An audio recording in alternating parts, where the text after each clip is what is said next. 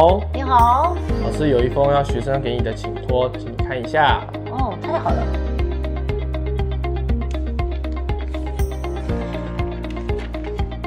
哇哦，亲爱的黄老师，我对世界各国的国家的风土民情很有兴趣，请老师指点迷津。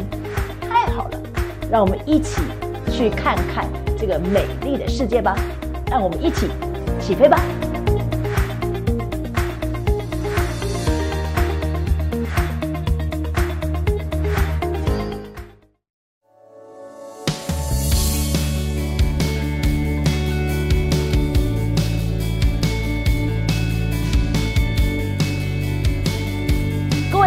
观众朋友，各位亲爱的好朋友，今天欢迎你们来到国度星宣调情，我想飞。谢平，上次我们说到了这个李文斯敦，他真是了不起的探险家，他真的像神灵一样把自己献上当做火祭。我永远不会忘记呢，我去上西乃山的故事。那西乃山在西乃半岛，属于埃及。我们就是租了车子，从以色列越过陆路边境，要进入埃及。我永远不会忘记有一个感觉是很深，就是跨过国国界走没有多久，我就觉得更热了，就发现很多的苍蝇，很多苍蝇。对，我就觉得哈，怎么会这样？为什么？我不知道，我就觉得不是卫生，他们也很卫生，可是就很多的苍蝇这样，然后一直一路很热，终于到达了饭店下榻。那当地导游就告诉我们说，要上西乃山的人，半夜两点要起来。为什么要那么早？半夜两点？因为你要上西乃山看日出，如果你再晚点走，你会被烤成肉干。所以呢，那个当地的地导就催我们八点钟就要睡觉，勉强睡了一下，两点钟起来，我们就搭车到了西乃山的山脚底下。两点直接就出发？对，就到了差不多两点多一点就到了山脚底下。我也是怕开上山太久，是因为怕太热。对，当地的人的目标就是要西乃山看日出。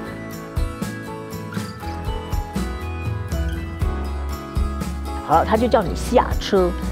下车以后，他就告诉你有两个选择，一个是你要用脚走，走三个小时，盘旋而上；另外一个就是你可以选择坐骆驼，坐到某一个驿站点，你还是要上去走。好了，那我们当然选择坐骆驼啦。好，骆驼你要骑上去怎么做？他要蹲下来，那你骑上去。可他在站起来的时候，你会很晃。对，你会很晃。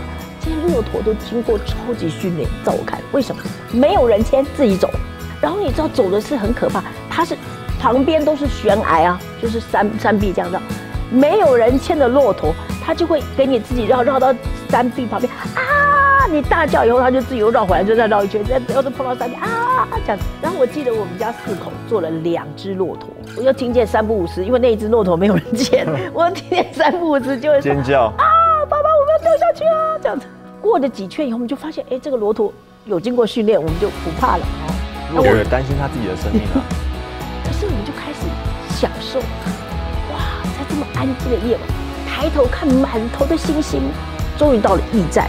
那个时候大概已经差不多四点了，他给我们休息一下。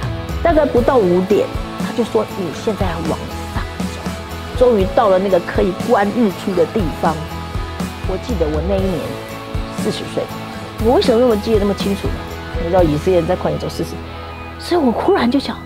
哦，主啊，在我四十岁这一年，你把我送上西南山，哇，主啊，别具意义。对我永远不会忘记。然后呢，有的人还带着脚去吹啊，然后带着照相去照啊。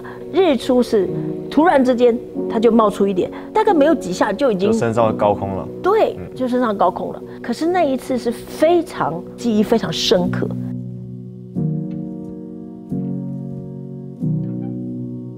亲爱的朋友们。我们看到李文斯敦，他经过了这么多的国家，他去到非洲的内陆。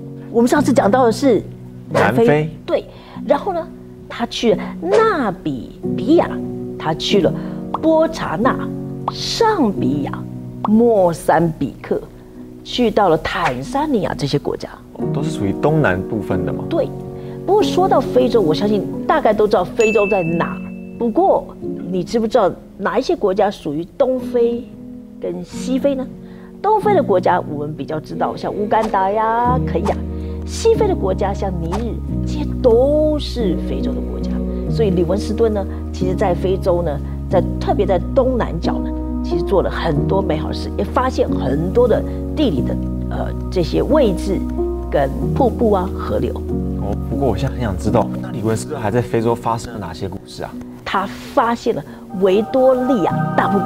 我有看到那个网络上影片，那瀑布是每天都会有个彩一道彩虹在上面呢，而且这个是非常非常壮观。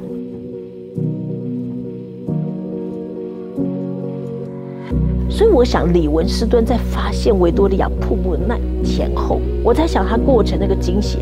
所以，如果我们有人想要做宣教师或者关心宣教师，其实宣教师在生活中有一些的事情是很需要我们默默的祷告跟守望的，因为有的时候是很惊险，有的时候是被抢啊，有的时候是呃人家刻意要骗你的钱呐。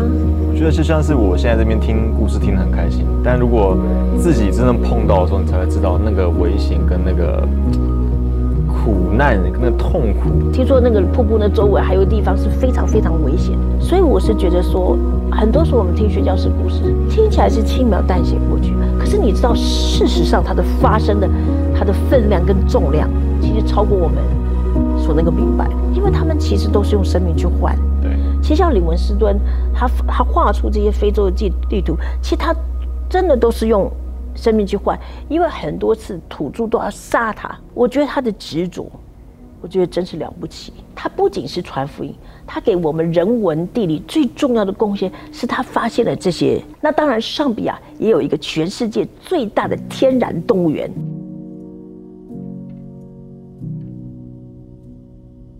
他就仔细的记录了。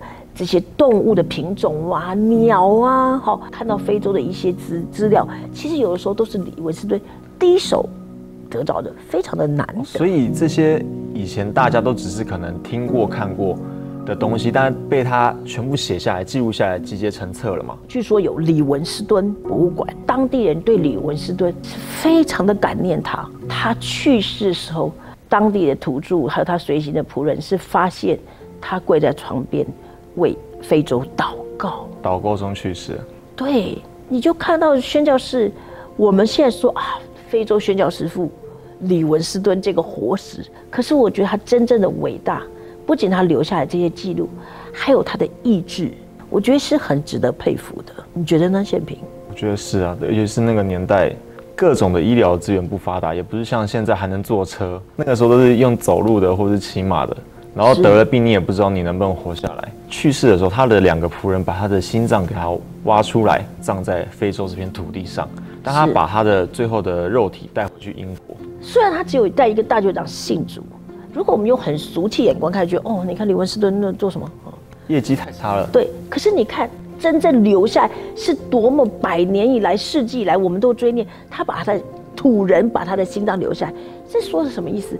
把他的心给我们。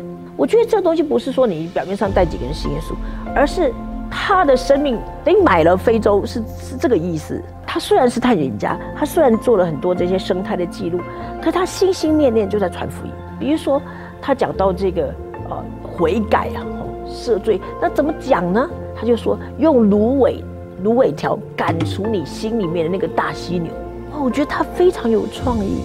所以李文斯顿真的是一个有心的人，他是。寡言的人，可是他用他的行动证明了一切。所以，亲爱的朋友们，你对李文斯顿你知道多少呢？李文斯顿把他的心留在非洲，我们可以把我们的心留在上帝的国度里。我们一起来为非洲祷告。亲爱的主耶稣，我们谢谢你，让我们今天知道了李文斯顿的故事。主啊，谢谢你，他把他的血流出。他把他的心留在非洲，主，我们恳求你给我们一颗国度的心，是献给你的。主啊，按照李文之尊所做的不多，以待人信耶稣来说不多，但是他却做了那么多，因为他是一个全然献上，成为活祭和活石的人。主，我们也为非洲来祷告，求你继续来恩待非洲，施恩给非洲。让非洲许许多多的国家能够在建设上，能够在医疗上、卫生上，还有人民的生活上，不断的继续经历你的恩手。主也差派宣教士，像现代宣教士海迪贝克一样的人，啊，来到非洲，成为非洲极大的祝福。主，我们感谢赞美你，我们把自己献给你，谢谢你使用我们，也愿意使用我们这个平凡的人。我感谢你，奉耶稣名祷告，阿门。愿上帝祝福大家，也谢谢大家收看这一集《国度星宣教行》，我想飞。